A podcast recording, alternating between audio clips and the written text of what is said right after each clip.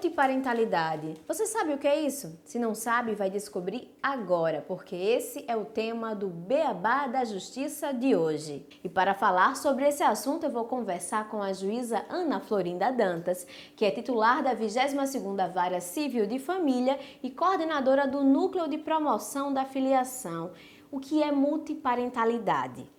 O nome multiparentalidade ele espelha exatamente é, o que esse instituto pretende ser. A possibilidade da parentalidade não ser única, porque nós temos pela tradição biológica de você ter um pai ou uma mãe, não é?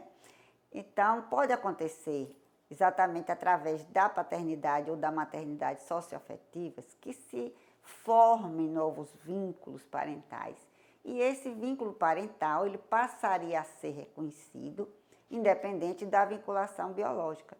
Então você pode ter dois pais ou duas mães, ou um pai e duas mães e assim por diante. Não é todo todo relacionamento de afeto que vai gerar. Eles têm um relacionamento que tenha as vinculações de parentalidade. Eu preciso comprovar isso? Sim, com certeza, absoluta é, primeiro ele tem que ter um item de voluntariedade, não é? A, afetividade não pode ser imposta a uma pessoa.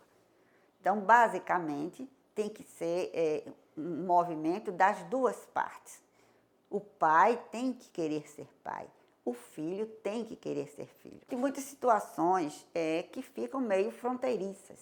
Por exemplo, um bom padrasto que trata você muito bem, que quer muito bem, que paga a sua escola, é, que, que viaja, quando viaja, leva você junto com os filhos dele. Isso seria suficiente para que você requeresse uma parentalidade reconhecida? Não, porque ele pode querer ser um bom padrasto, mas não ter a vontade de ser o seu pai. Você tem que ter muito cuidado, um, é um tema bastante delicado, né? Mas o fato é que a multiparentalidade foi reconhecida pelo Supremo Tribunal Federal como um direito.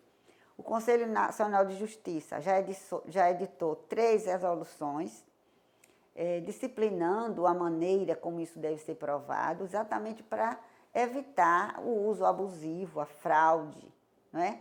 porque a multiparentalidade, em qualquer lugar do mundo, ele não pode ser uma regra ele será sempre uma exceção.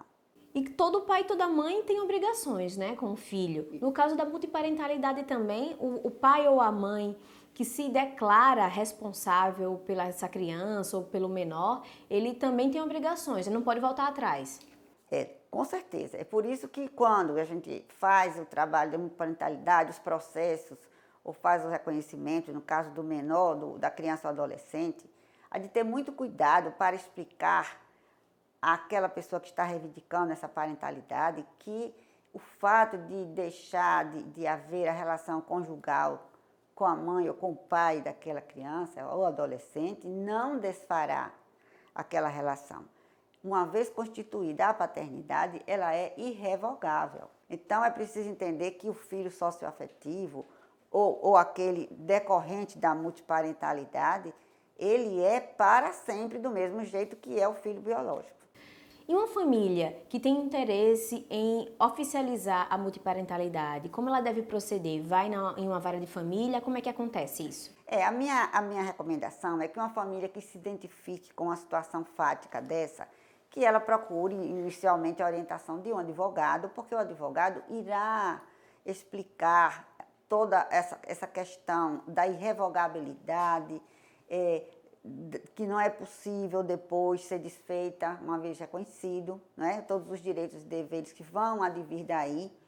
E cabe também ao advogado assim cuidadoso ouvir também a, a partir de, da idade que você tem a condição de ouvir aquela criança, sentir se, é se existe um desejo de fato daquela parentalidade, aquela multiparentalidade ser possível, não é?